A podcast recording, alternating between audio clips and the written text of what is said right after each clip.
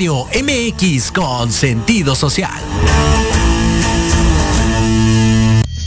Las opiniones vertidas en este programa son exclusiva responsabilidad de quienes las emiten y no representan necesariamente el pensamiento ni la línea editorial de esta emisora. Ya estamos al aire en Ángulo 7 Radio con Tania Damián, un espacio de noticias y opinión sobre Puebla y México. Periodismo para construir en común. Iniciamos.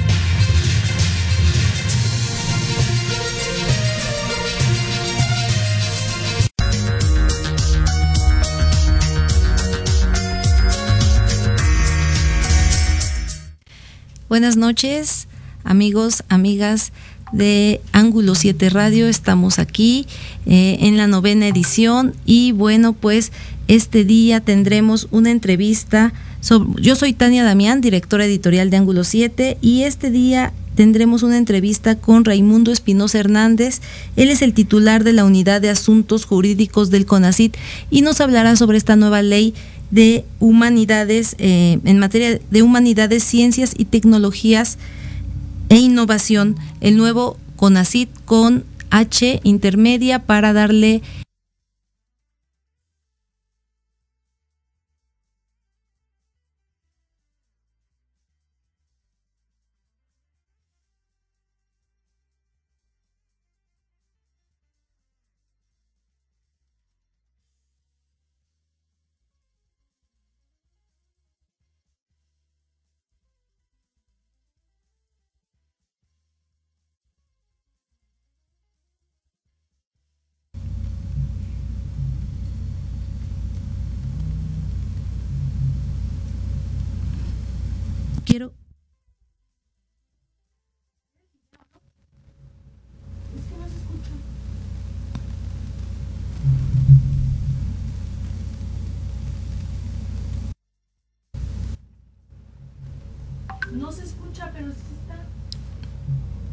Vamos a, a ver, tenemos unos problemas. No, pero tiene que tener audio. ¿Puedes volverlo a...? Sí, este, es que déjame ver si es este. Estamos, a- estás tú al aire. Ok, bueno, pues estamos eh, de vuelta en lo que eh, se revisa el audio de, de este video. Como les comentaba, este día pues vamos a tener eh, la entrevista del maestro Raimundo Espinosa, es el titular del área jurídica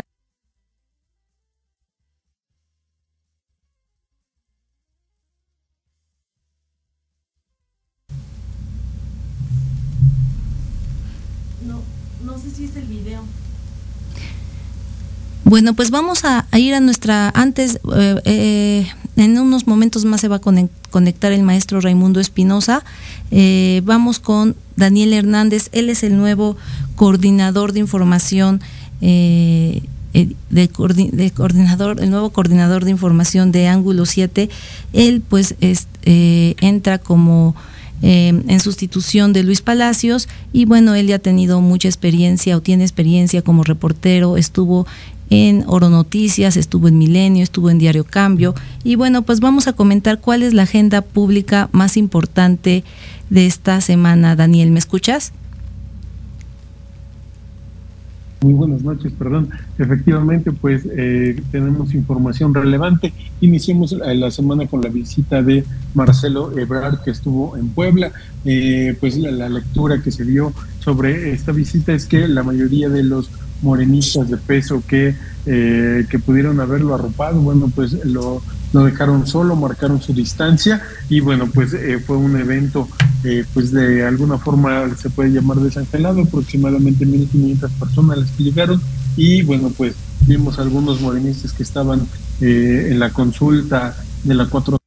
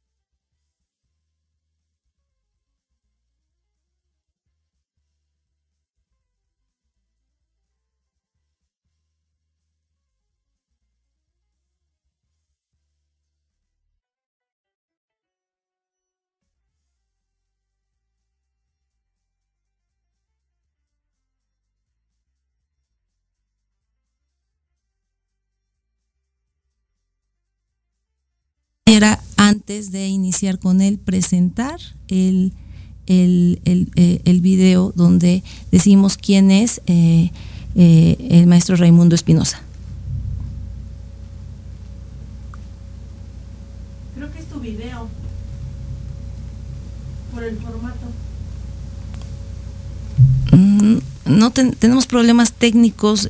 bueno, pues entonces, pues si, eh, si ya está en línea el maestro Raimundo, si quiere empezamos, voy a dar una pequeña eh, síntesis. ¿Me escucha, maestro Raimundo? Muy buenas noches. Sí, aquí estoy ya con ustedes, con gusto. Muchas gracias, maestro Raimundo. Usted es abogado, especialista y maestro en Derecho Constitucional de la Facultad de Derecho de la UNAM. Es especialista en amparo, Eh, y bueno, pues ha trabajado eh, de la mano con algunas organizaciones y comunidades indígenas por el tema de los derechos sociales, derechos indígenas, litigio participativo, procesos colectivos. Pues maestro, le agradecemos muchísimo la entrevista. Quisiera preguntarle en primer lugar, pues, eh, ¿por qué este cambio en la ley del CONACIT, incluir las humanidades, cómo, eh, cómo se puede entender o en qué beneficia esta nueva ley de CONACIT a, a, los mexicanos. Sí, claro. Bueno, pues debemos primero eh, recordar que la ley anterior, que ya hoy está derogada, pues es una ley que eh, entró en vigor en el sexenio de, de Vicente Fox, ¿sí? Es una ley eh, de 2002, era una ley de 2002, eh, pero una ley que tenía eh, o que estaba basada pues en ciertos principios, ¿no? Son pues principios, digamos, del neoliberalismo, ¿no? Y que tenían una cierta concepción de lo que era pues tanto la parte de educación superior en, la relación que tiene con, con, los temas de ciencia y tecnología, como la propia ciencia y tecnología, ¿no? Que tenía una, eh, partían de una visión de la, de la ciencia y la tecnología como mercancías. Y eso, eh, bueno, pues era eh, parte del, del, problema porque no visibilizaban el derecho humano a la ciencia.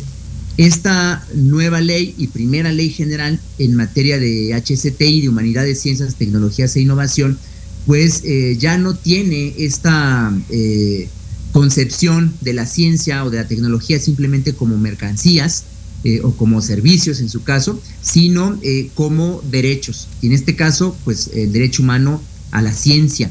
Esto es porque eh, hubo una reforma previa en, en, 2019, muy importante, al artículo tercero constitucional, donde se reconoce precisamente con mayor amplitud y precisión este derecho humano a la ciencia que le da fundamento a esta nueva, a esta nueva ley.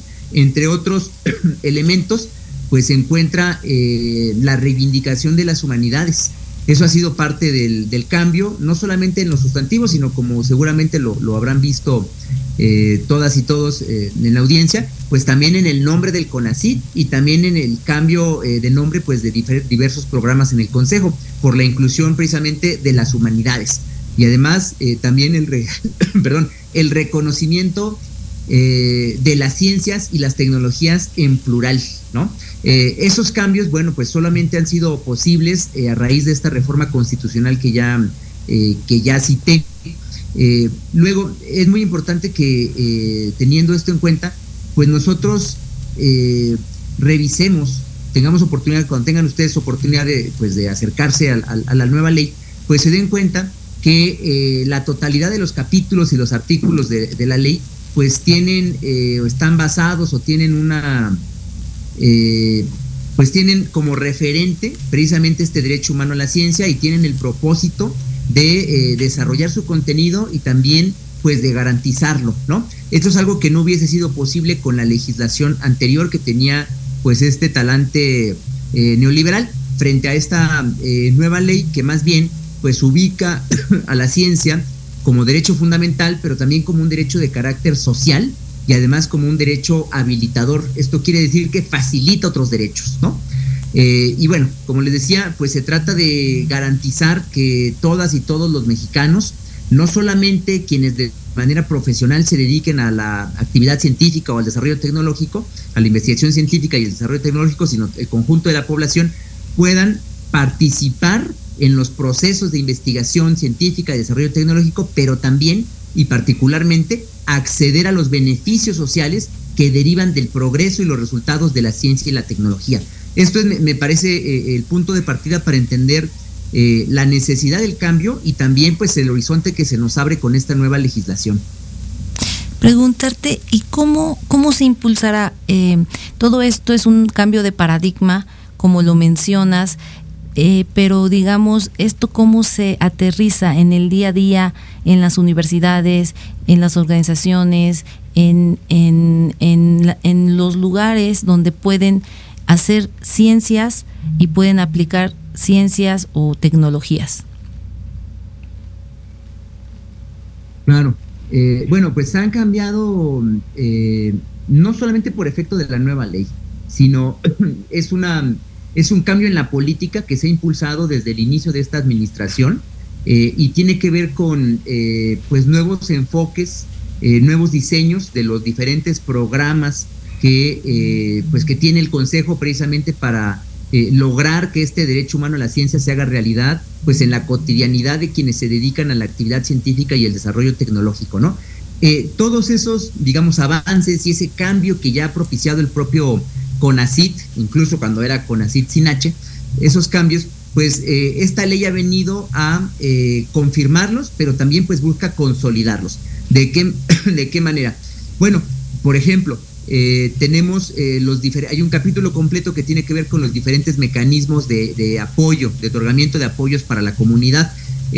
algunos de ellos, que son, pues son bastante conocidos, tienen que ver, por ejemplo, con el programa de becas o bien con el programa del Sistema Nacional de Investigadoras e Investigadores, que por primera vez se reconoce y se, desarrolla en el marco de una ley. Eh, ese sistema, aunque ha existido durante ya algunos años, pues no estaba contemplado ni desarrollado como ahora sí lo está en esta nueva ley, ¿no? Está becas, está el Sistema Nacional de Investigadores, también está el programa de eh, que, tiene que ver con los llamados PRONACES, los programas nacionales estratégicos, que eh, pues son programas de incidencia que buscan eh, eh, organizar, articular y financiar diferentes proyectos en todo el país, pues orientados a incidir en temas prioritarios, en problemáticas nacionales, ¿no? De gran, de gran relevancia.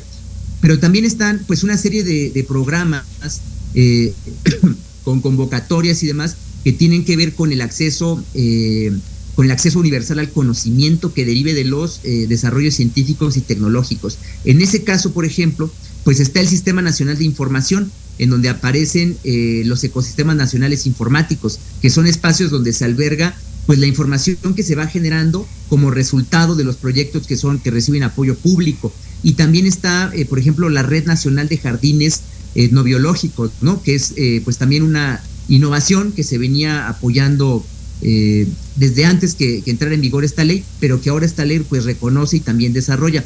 Todos estos eh, programas, junto con otros, por ejemplo, muy importante el de ciencia de frontera, que también aparece, ciencia básica y ciencia de frontera, que también aparece reconocido en esta nueva, en esta nueva ley, eh, es un programa pues que busca garantizar lo que se conoce eh, como ciencia básica, ¿no? Estos eh, procesos de investigación sin eh, fines utilitarios inmediatos, sino por el hecho de, o con la intención de romper las fronteras del conocimiento para generar, pues, pues ciencia, ¿no? Estos, estos conocimientos novedosos en los diferentes campos del, del, saber, bueno, también está previsto en la legislación y todo el conjunto de, de las normas, en donde están previstos estos programas, estas acciones, pues garantiza un trabajo que ya ha venido impulsando el CONACID durante esta administración para evitar, entre otras cosas, que eh, quienes realizan estas actividades, los investigadores, las universidades y otras instituciones, los centros públicos de investigación, por ejemplo, pues para evitar que se queden sin presupuesto para hacerlo, como ya sucedió en, el último año eh, del sexenio anterior, en donde, por ejemplo, eh, ciencia básica se quedó sin financiamiento para poder llevar a cabo sus actividades, ¿no? Entonces, bueno, la idea de la ley es establecer estos eh, programas ya en, el ordenamiento y a partir de ahí poder garantizarlos como obligación del Estado. Y en este caso, bueno, pues el principal, eh, la principal institución pública ejecutora que tiene que aplicar esta ley, pues es el Consejo Nacional de Humanidades, Ciencias y Tecnologías. Maestro Raimundo, eh, ¿cómo resumiría, eh, le dejo la pregunta, nos vamos a ir a comerciales, ¿cómo resumiría, digamos, ya, ya, ya lo dijo que antes era una concepción de mercancía, pero cómo resumiría esta nueva ley eh, de, en materia de humanidades, ciencias y tecnologías. Eh, le dejo la pregunta, nos vamos a comerciales y de regreso eh, pues continuamos con la entrevista. Claro.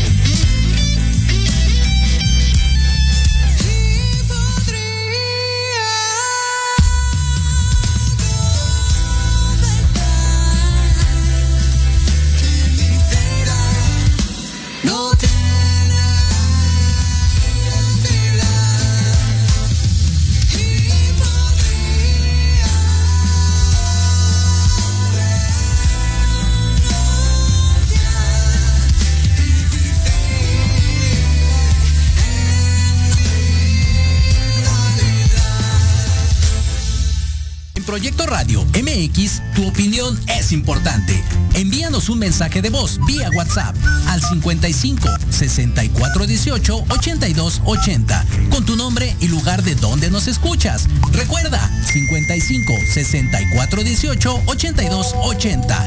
Ahora te toca hablar a ti.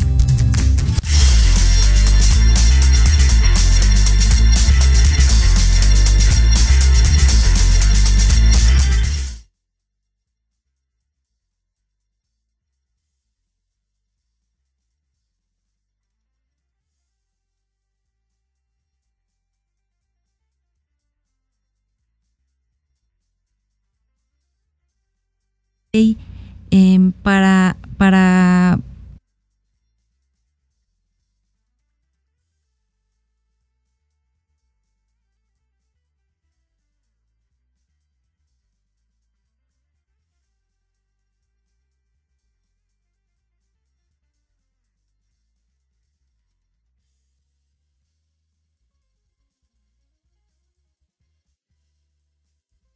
nos están escuchando. ¿Me escucha, maestro? Ya, ya, escucho, ah, sí, ya, escucho, perdón, pues perdón, es que no, no, estaba escuchando. No se preocupe, muchísimas gracias por la entrevista.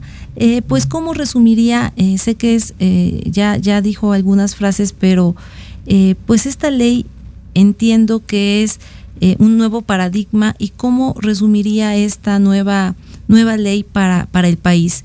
¿En qué, em, digamos, incidir, incidirá?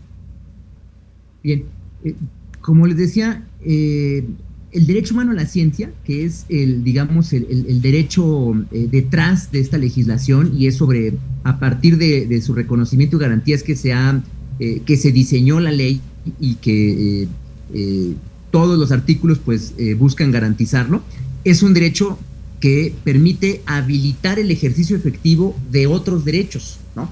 Por ejemplo, el derecho a un ambiente sano, el derecho a la salud, eh, pero también el derecho a la educación, también eh, el derecho a la información, incluso derechos políticos, ¿no?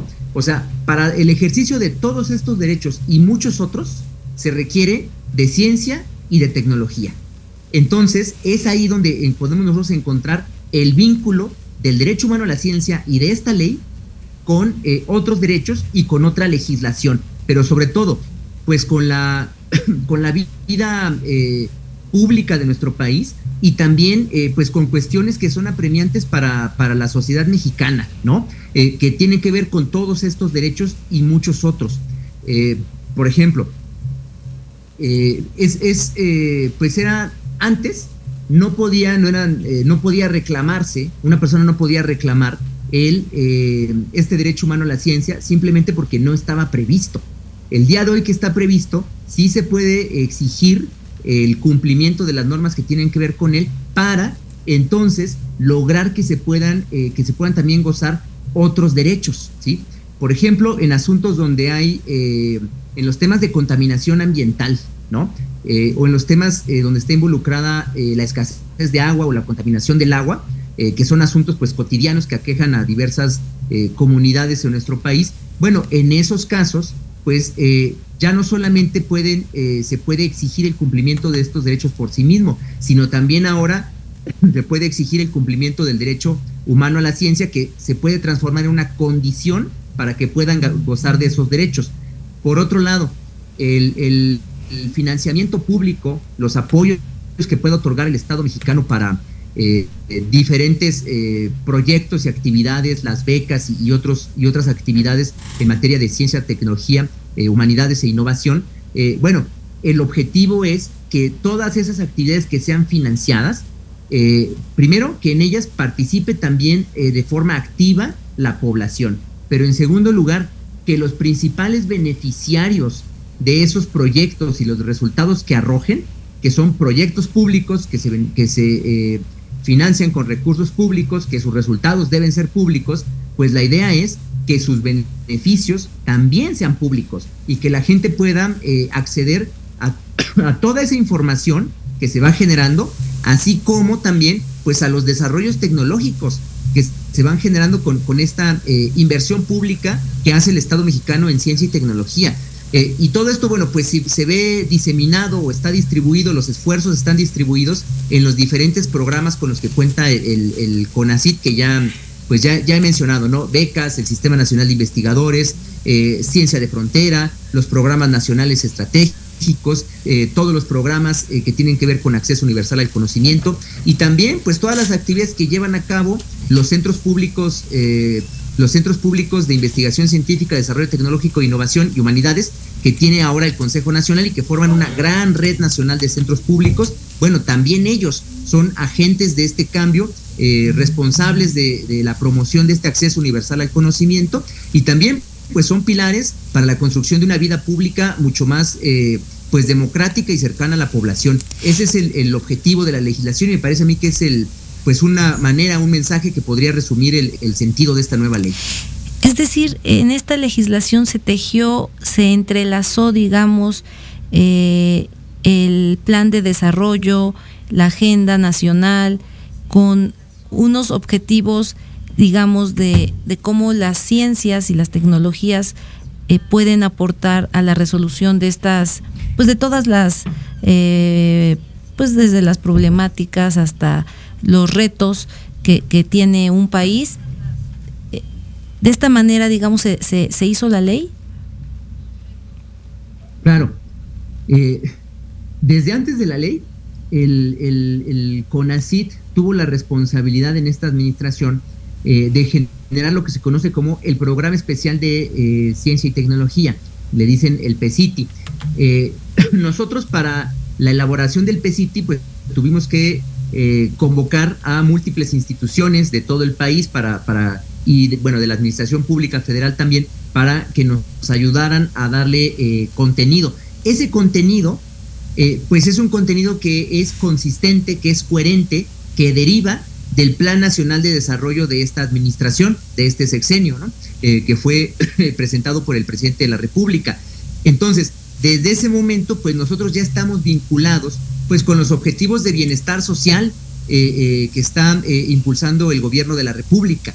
Luego, cuando nosotros estuvimos en este proceso de más de cuatro años de construcción de esta nueva ley, hasta que bueno, ya fue por fin aprobada en las cámaras, durante ese proceso, pues nosotros también tuvimos la oportunidad de ir recogiendo la opinión de las comunidades de todo el país y eh, para nosotros era muy importante lograr vincular, como, como usted dice, lograr vincular eh, toda esta, este, estos objetivos y este espíritu del Plan Nacional de Desarrollo, de estos, eh, estas políticas públicas que nosotros ya habíamos vertido en el Programa Especial de Ciencia y Tecnología, pues era muy importante que también eso trascendiera a la ley. Y eso es lo que ustedes van a encontrar ahí, como pues eh, esta serie de acciones, ¿no? Toda esta programación, planeación de las actividades de ciencia y tecnología que al parecer pues solo eran contingentes porque dependían de, cada administración, pues no, ahora, ahora están en una ley y eh, la siguiente administración tendrá que atender el cumplimiento de esta ley, en donde ya están previstos estos programas y todos estos eh, principios y objetivos que ahora guían no solamente las políticas públicas, sino también pues todos los actos de autoridad en materia de ciencia y tecnología en el marco de esta nueva legislación. Entonces, realmente está todo engarzado y fue parte del, pues del gran trabajo que se hizo durante más de cuatro años eh, que tardó la, elaboración de, esta, de este nuevo ordenamiento. Quisiera preguntarle, eh, maestro Raimundo, hay eh, un, pues los partidos de oposición han dicho que esta ley pues no va a beneficiar al país y han interpuesto una demanda contra esta pues contra esta ley. ¿Cuál es su perspectiva? ¿Qué, eh, ¿Cree que se puede echar para atrás o cuál es su, su, opinión al respecto? Gracias, qué, qué, qué bueno que me, que me, hacen esa, esa pregunta, se los agradezco. Eh, bueno, deben ustedes saber, debe la audiencia saber que eh, luego de la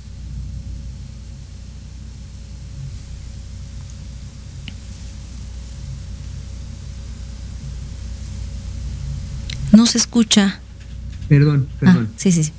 Eh, deben ustedes saber, decía, que eh, eh, la audiencia debe conocer que luego de la entrada en vigor de esta ley, se interpusieron dos acciones de inconstitucionalidad promovidas por los grupos de oposición minoritarios en la Cámara de Diputados y en la Cámara de Senadores. ¿sí? Entonces son dos acciones de inconstitucionalidad que se van a tramitar ya de manera conjunta, se van a acumular, se dice, eh, están en la Suprema Corte de Justicia, son eh, por la naturaleza de este instrumento, la acción de inconstitucionalidad, la autoridad competente para conocer en el Poder Judicial es el Pleno de la Suprema Corte de Justicia. El ministro instructor en este caso es el ministro Arturo Saldívar. Él será quien lleve, quien haga la propuesta de proyecto para que en su momento sea, sea votado. Eh, es importante decir que eh, se ha negado la suspensión que fue solicitada para que la ley no se aplicara mientras se tramitaran estas acciones. Eh, se negó, se admitió la, se admitieron las acciones, pero se negó la suspensión. Eso quiere decir que, bueno, pues la ley está vigente y se puede seguir aplicando. De hecho, debemos aplicarla como autoridades porque esa es la normativa que está vigente. estos juicios, estos procedimientos, pues tienen una pues una duración eh, normalmente más amplia que la que tienen otro tipo de juicios como los juicios de amparo. En materia de juicios de amparo, nosotros en CONACYT tenemos eh, alrededor, eh, en contra de la ley, alrededor de 200 juicios de amparo. No solamente son las dos acciones de inconstitucionalidad, sino alrededor de 200 juicios de amparo que se han promovido también contra la ley, pero tienen otro trámite y tienen otros efectos distintos a las acciones de inconstitucionalidad. Las acciones de inconstitucionalidad pues tienen una, eh, son procedimientos, digamos, más, eh, cuyo el tiempo que se tardan en, atenderse, en resolverse, pues es más amplio normalmente que el tiempo que se tardan en resolver los juicios de amparo. Eh, no sabemos realmente cuál es el tiempo que, tardará la Corte en, resolverlo, podrían ser seis meses, podría ser un año, ¿no? ¿Qué posibilidades son las que, las que nosotros vemos? Bueno, Depende, por supuesto, en mucho del criterio de los, eh, de los ministros, ¿no? Eh, en relación con las impugnaciones que han presentado los grupos de, los grupos de oposición. La mayor parte de las impugnaciones y, digamos las eh, mayormente significativas, pues son las de carácter procedimental o formal, es decir, son impugnaciones en contra del proceso legislativo, ¿sí? que permitió crear esta ley. Son impugnaciones en contra del proceso en Cámara de Diputados y en, en el Senado. Eh, hay criterios que se han ido afinando al paso de varios años ya en la Corte, eh, precisamente sobre casos parecidos, en donde eh, cuando no se han respetado los procedimientos legislativos, pues la Corte ha decidido que pues es necesario anular la ley, ¿no? Eso ha pasado ya en otros casos, en esta administración y antes también, pero sobre todo en esta administración es que hemos visto casos así, ¿no? Las impugnaciones de fondo eh, son, eh, son eh, no son, y tienen otro tipo de efecto, ¿no? Si, se, si procediera alguna de las impugnaciones de fondo, pues solamente tendrían que, tendría como efecto en su caso anular los artículos que las contienen. Pero en el caso de violaciones de procedimiento, pues la, anulación, la anulación tendría que ser de todo el ordenamiento. Ese es el riesgo al que nos estamos enfrentando. Depende del criterio de los ministros, hay criterios, eh, ellos han ido construyendo un criterio en donde ante situaciones eh, parecidas, pues ellos han decidido anular las leyes. En este caso, el, argumento de fondo tiene que ver con eh, algo que ellos llaman, bueno, que se conoce como la deliberación democrática, el principio de deliberación democrática, que se supone que es el principio que está tutelado por el proceso legislativo.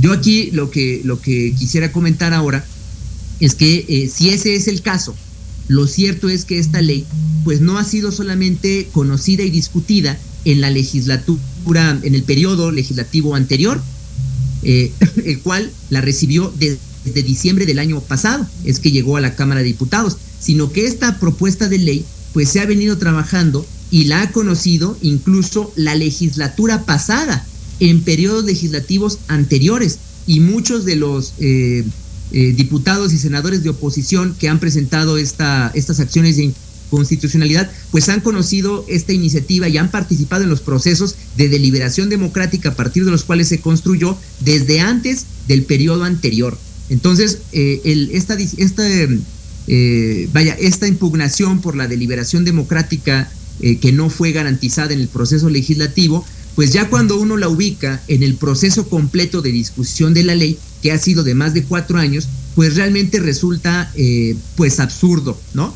más bien de lo que se trata es de evitar que se consolide una transformación de fondo real, efectiva, en el Sistema Nacional de Humanidades, Ciencias y Tecnologías de México. De lo que se trata es de evitar que podamos consolidar un cambio irreversible eh, post-neoliberal, que podamos superar esa etapa neoliberal a la que también estuvo sometido el sector de ciencia y tecnología en el país y en el que fueron comparsas y participaron autoridades universitarias, autoridades de la administración pública, servidores públicos y también investigadoras e investigadores que se prestaron pues a llevar adelante eh, fraudes en la investigación, fraudes en el desarrollo tecnológico y que eso sí estuvieron recibiendo recursos públicos. Eso es lo que, ese es el problema que está detrás de esta impugnación y eso es lo que no quieren ni que se diga ni que podamos nosotros avanzar en la transformación de lo que heredamos, ¿no? Del periodo neoliberal. Ese es el, asunto y ese el comentario que yo podría hacer ahora, eh, a reserva de que podamos comentar cuestiones más técnicas si así lo, si así lo desearan, ¿no? Pues es muy, muy puntual, eh, maestro. Quisiera eh, esta ley, pues yo la veo de avanzada. ¿Cómo se va a garantizar que esto pues se lleve a cabo. Eh, porque en las universidades, eh, esta, voy a plantear eh, estos dos temas o, en esta, este tema como en dos, en dos partes. porque en las universidades también hay mucho amiguismo, llega a ver pues el tema de que pues antes, creo que ahorita con esta ley va, va, a cambiar, pero todos se compartían las publicaciones y salían ocho o diez personas en una publicación y valía lo mismo para uno, cada uno, y luego pues solo investigaba uno y todos los demás se anotaban. Este, pero también está el tema pues de, de, de, este, tema de las universidades públicas que es real, y por otra parte, eh, eh, ya entiendo pues que, que a través de los diferentes programas van a garantizar que esta ley se cumpla, lo cual pues es muy importante porque en papel, bueno, yo la revisé de manera somera y, la veo muy, muy, muy, muy, muy completa con este nuevo paradigma. Y la segunda parte que decía que vamos a dividir, eh, me, quiero referir a unos comentarios que, bueno, ahorita estoy, estoy viendo. En específico, entiendo que cambió la ley y que las universidades privadas ya no iban a entrar, digamos, eh, los estudiantes de posgrado. Bueno, primero quisiera aclarar esto porque en, el, en la convocatoria, pues creo que aceptan a todos, pero quisiera aclarar, o sea, las universidades privadas siguen participando como eh, ofertando estos posgrados tipo eh, para este becas Sistema Nacional de Investigadores o ya no entran. Claro, son, son varias, varias cosas, ¿no? Eh, yo creo que una premisa muy importante, que no, no se nos debe ir, porque si no luego ya no comprendemos por qué se toman las medidas eh, eh, que, se tienen que asumir, es que al amparo de la educación, la educación superior, pero también al amparo de la ciencia y tecnología, pues en los, en los años anteriores, en décadas anteriores, se realizaban negocios privados al amparo y con financiamiento público, ¿no? Eso hay que decirlo y debe ser muy claro. Se cometieron actos de corrupción y también se cometieron eh, fraudes.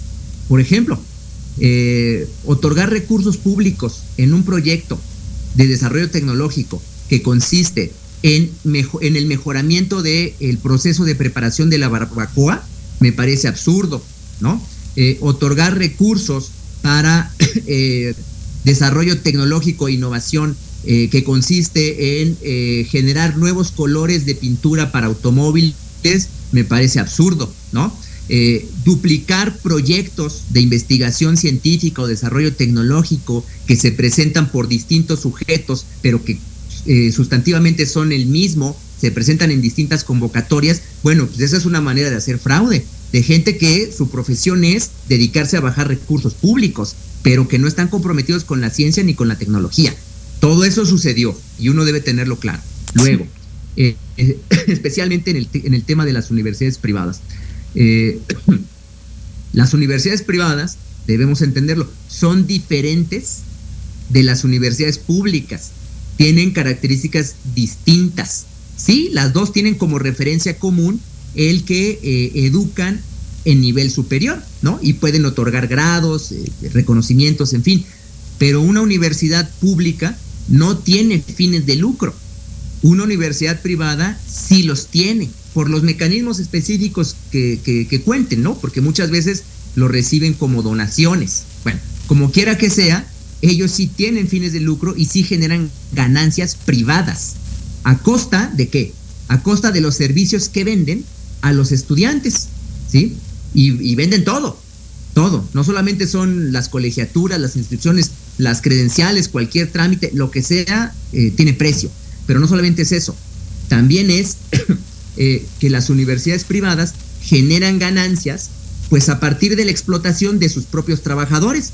Y sus trabajadores son tanto los trabajadores de mantenimiento como los trabajadores administrativos, pero también los profesores y también los investigadores son trabajadores de una empresa privada, que es una universidad privada, con el nombre que ustedes quieran. También a ellos los explotan y es más, los sobreexplotan, porque sus condiciones de trabajo, sus salarios, pues no son los mejores.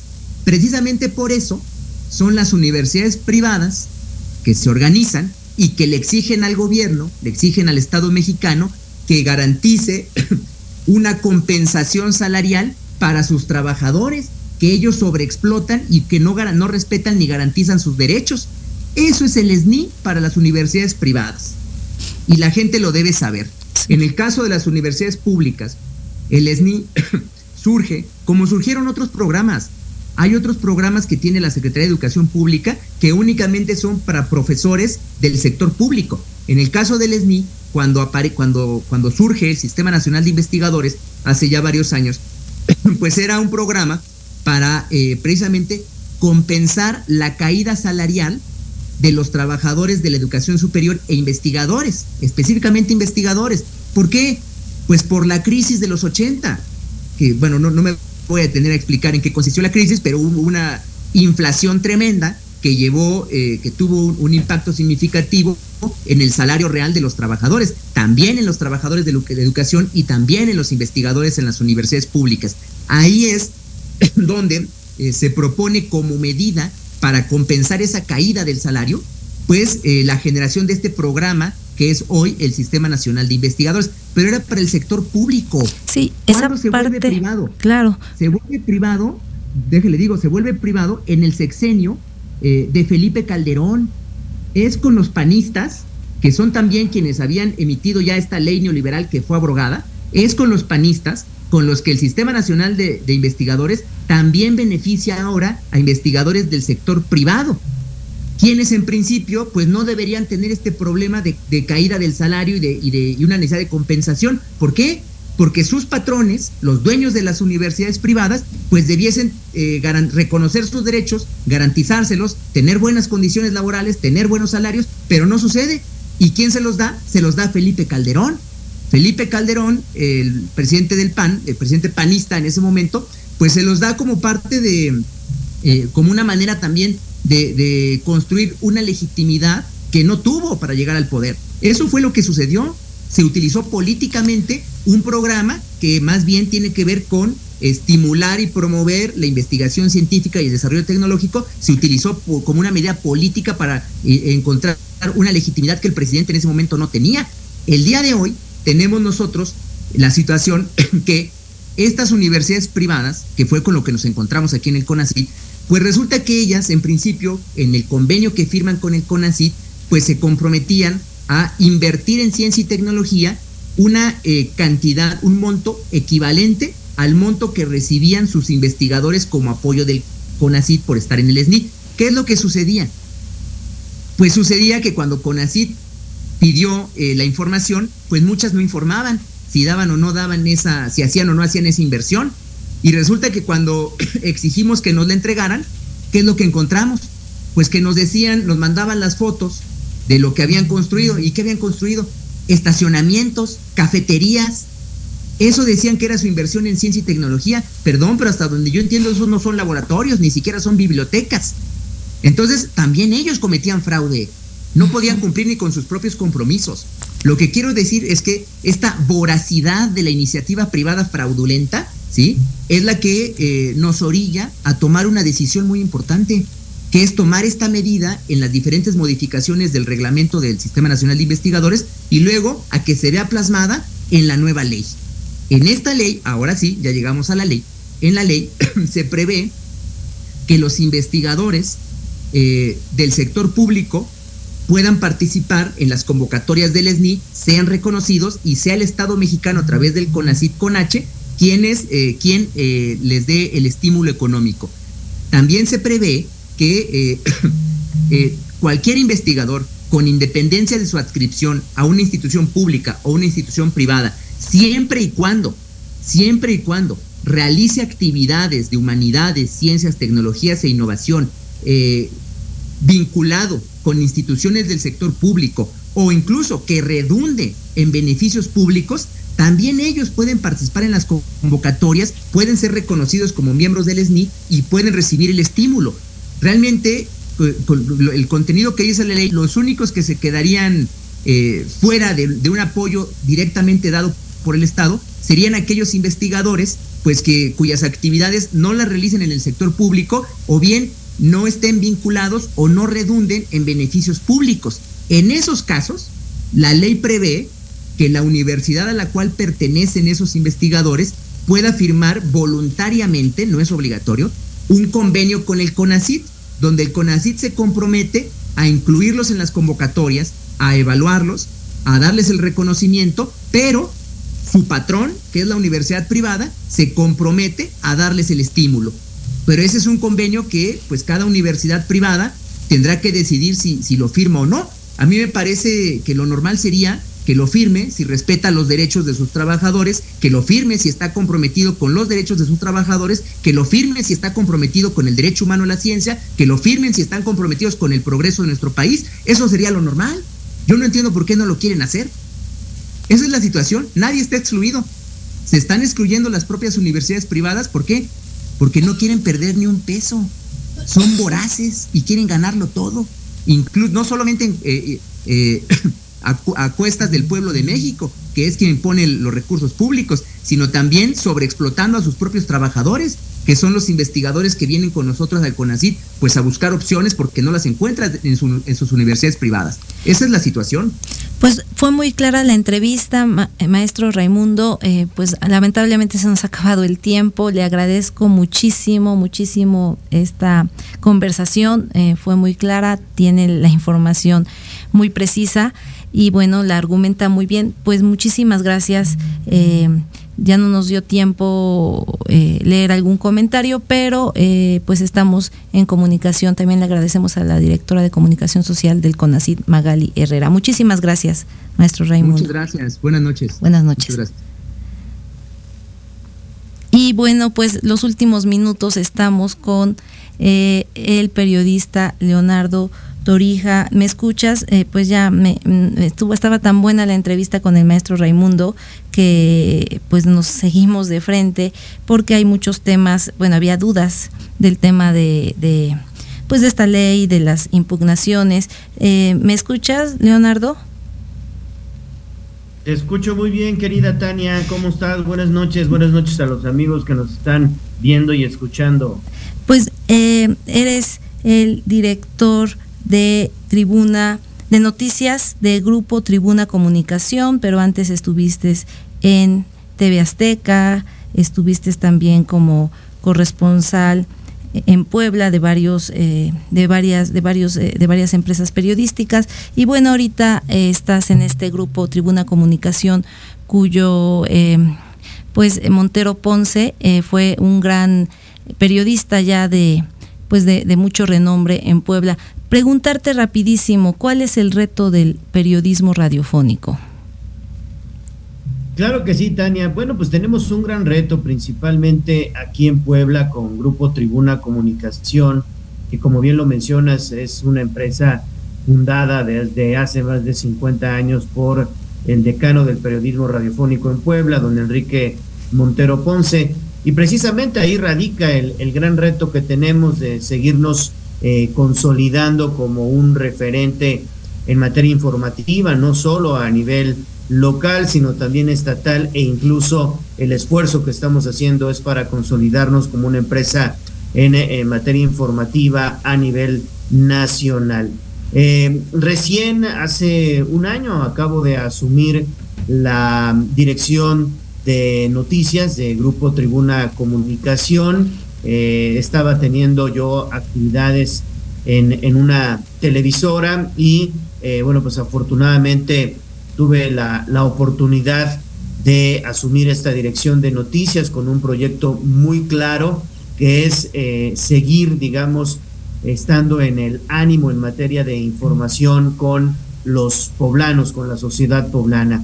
Y precisamente ese es el gran reto que tenemos, el eh, presentar, digamos, productos informativos que eh, sean de mucha utilidad para la sociedad poblana, para, para todos los poblanos que hoy están ávidos de que los escuchen.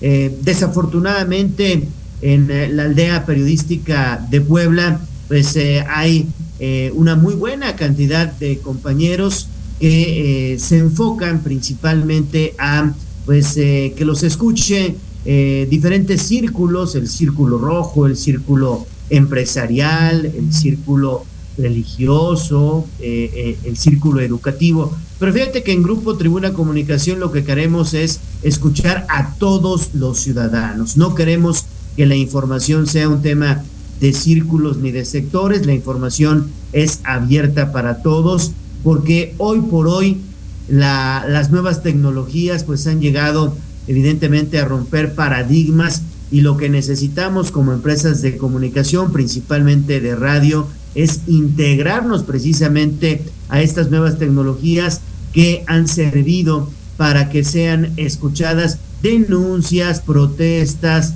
demandas, eh, exigencias de servicios públicos y en general todo lo que está demandando actualmente la población. Y de ahí que nosotros nos hemos involucrado muy, muy fuerte con diferentes herramientas en materia de, información y, tecnológicas con nuestros amigos radioescuchas.